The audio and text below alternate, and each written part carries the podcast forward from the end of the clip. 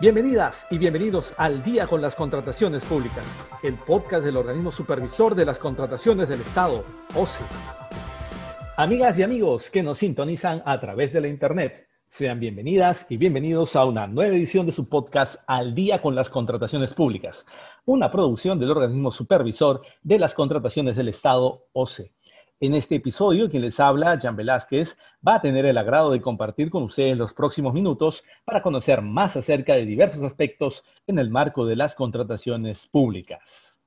Y en esta oportunidad nos acompaña Lisbeth Leiva Cisneros, quien se desempeña como secretaria arbitral en la Dirección de Arbitraje Administrativo del OCE. Estimada Lisbeth, muchas gracias por estar aquí con nosotros. Muchas gracias, queridos amigos de Al día con las contrataciones públicas. Un gusto poder eh, compartir el día de hoy eh, unos breves momentos para poder eh, explicar alguna información de los servicios que brindamos respecto a arbitrajes en el OCE. Bien, Lisbeth. Te agradeceríamos nos expliques de la manera más sencilla posible en qué consiste el arbitraje en el marco de las contrataciones con el Estado. Creo que debemos de empezar por señalar o por explicar hacer una breve analogía. Todos conocemos que el Poder Judicial es la vía procesal a la cual debemos acudir si dos personas, sean naturales o jurídicas, o el Estado, tienen una controversia que requiera ser resuelta. De igual manera, nuestra constitución política autoriza que, las, que mediante el arbitraje también se administre justicia. En este sentido, el arbitraje se configura como un mecanismo alternativo al cual las partes pueden acceder a fin de solucionar sus conflictos, dejando claro que el arbitraje es un medio válido y legal para solucionar conflictos entre partes, debemos explicar que el arbitraje es un proceso que consta de una etapa postulatoria, probatoria y decisoria. Empieza cuando una parte presenta la solicitud de arbitraje, documento en el cual la parte, una parte demanda a la otra, indica brevemente sus pretensiones, sustenta el convenio arbitral y designa un árbitro. Luego, este documento, que es la solicitud de arbitraje, es notificado al demandado, quien también va a presentar sus descargos y designará a un árbitro de corresponder o eh, designará a uno de sus árbitros si el caso es tribunal arbitral. Después de ello, de conformarse el tribunal arbitral o de constituirse un árbitro único, como les digo, dependiendo de las condiciones y de las reglas que se pacten, este tercero será quien de manera imparcial e independiente pueda, va a resolver el proceso arbitral. Después que las partes han presentado su demanda y su contestación, iniciará una etapa probatoria en la cual las partes podrán eh, probar, presentar todos sus medios probatorios y una vez culminada esta etapa, el árbitro emitirá un laudo arbitral en la cual explicará y sustentará si las pretensiones del demandante son o no fundadas. Muy bien. Ahora, ¿qué es el Sistema Nacional de Arbitraje del OCE o también llamado SNA del OCE?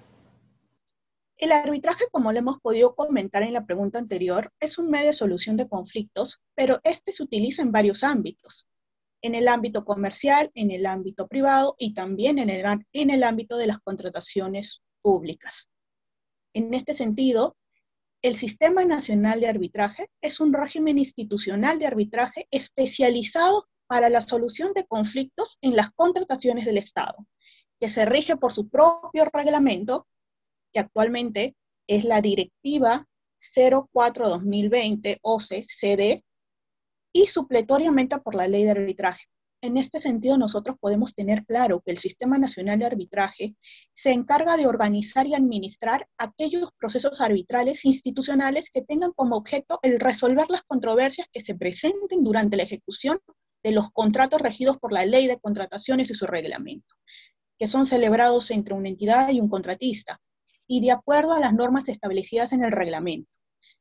El, nuestro reglamento de, la ley de contrataciones establece en su artículo 236 las condiciones o los requisitos exactos para que el, para que el Sistema Nacional de Arbitraje pueda administrar un proceso. La propia ley de contrataciones establece que puede someterse a arbitraje institucional a cargo del SNA las controversias que deriven de la ejecución de contratos de bienes y servicios cuyos valores estimados sean iguales o menores a 10 UITs. Entonces hay que tener en cuenta que eh, el, si bien es cierto, el Sistema Nacional de Arbitraje del OCE administra arbitrajes institucionales, eh, tenemos que tener en cuenta estos parámetros que indica la propia ley de contrataciones en el artículo 236. Interesante. Justamente, Lisbeth, cuéntanos, ¿y, cuáles son estos otros requisitos u otros parámetros, como tú los mencionas, para poder iniciar un proceso arbitral ante el SNA del OCE? Para poder iniciar un proceso ante el SNA, necesariamente hay que revisar nuestro convenio arbitral y también la ley de contrataciones. ¿no? Una vez que nosotros determinemos, sea porque el convenio arbitral lo, lo indique así o porque la ley de contrataciones lo disponga, podremos conocer si, nosotros, si el SNA es el competente para poder administrar este proceso. Una vez que ya eh, la, cualquiera sea la parte, la parte contratista o la, o la entidad pública, que el SNA es la institución que va a administrar, debemos de pasar a poder revisar la directiva que actualmente se encuentra vigente, que es la 4-2020-11-SD. En el artículo 791 se, puede ha establecido los requisitos para que la parte pueda iniciar un proceso, un proceso arbitral. En este caso, eh, debe de presentar una solicitud de arbitraje donde la parte indique toda la información de contacto de la, de la parte a la que está demandando. Asimismo, también debe de describir concisamente la naturaleza y las circunstancias de la controversia o del conflicto, ¿no? También debe de indicar preliminarmente sus pretensiones, qué es lo que reclama en el arbitraje básicamente.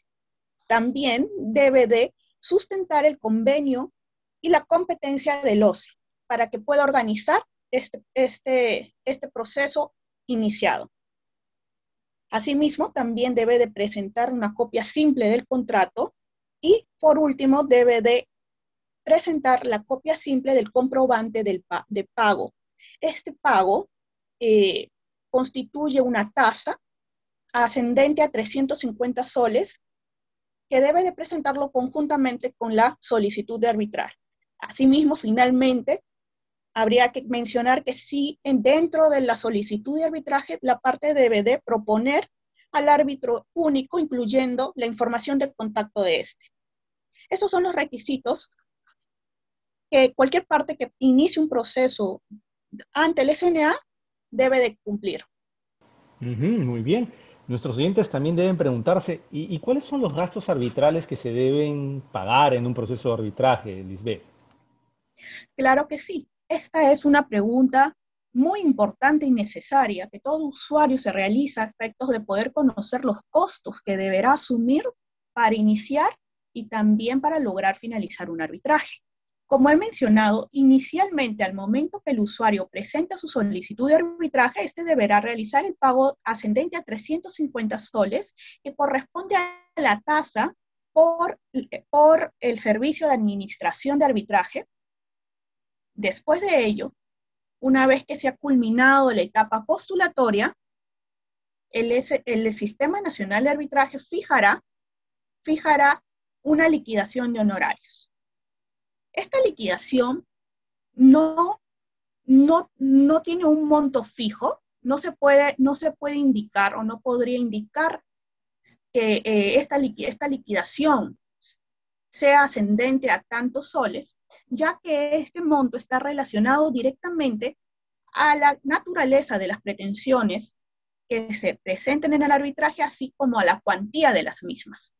¿no? Sin embargo, el OCE ha publicado una calculadora, de, una calculadora de los gastos arbitrales que se encuentra publicada en nuestra página oficial y que va a servir muchísimo para que el usuario, de manera directa, ingrese y complete los datos que se le van solicitando y pueda conocer los, los gastos arbitrales, es decir, los, los gastos o los honorarios del árbitro, así como también los gastos de la Secretaría Arbitral en este caso, en este caso los gastos del SNA-OCE. De esta manera, el usuario podrá conocer de manera previa a iniciar un arbitraje cuántos serían los costos que deberá asumir y cancelar durante un proceso arbitral. Muy bien, agradecemos a la abogada Lisbeth Leiva, secretaria arbitral en la Dirección de Arbitraje Administrativo del OCE, por haber compartido con nosotros respecto al Sistema Nacional de Arbitraje del OCE, el SNA OCE. Muchas gracias, Lisbeth. Muchas gracias a ustedes, queridos amigos. Espero poder eh, tener otra oportunidad en la que, en la que seguir eh, compartiendo información. Bien, amigas y amigos, esperamos que este episodio de Al día con las contrataciones públicas haya sido de su agrado y sobre todo que la información proporcionada contribuya a lograr contrataciones públicas más transparentes y eficientes en beneficio de todas y todos. Y antes de despedirnos, les recordamos que pueden seguirnos a través de las cuentas oficiales del OCE en redes sociales como Facebook, Twitter, LinkedIn e Instagram. De igual manera, pueden encontrar nuestro podcast y todos sus episodios en YouTube y Spotify. Además, les recomendamos suscribirse al boletín de noticias del OCE, mediante el cual podrán recibir contenido actualizado sobre las contrataciones públicas. Esto ha sido todo por hoy. Esperamos contar con su grata sintonía la próxima semana, en el siguiente episodio de Al día con las contrataciones públicas. Hasta entonces. Bicentenario del Perú, 2021. Gobierno del Perú.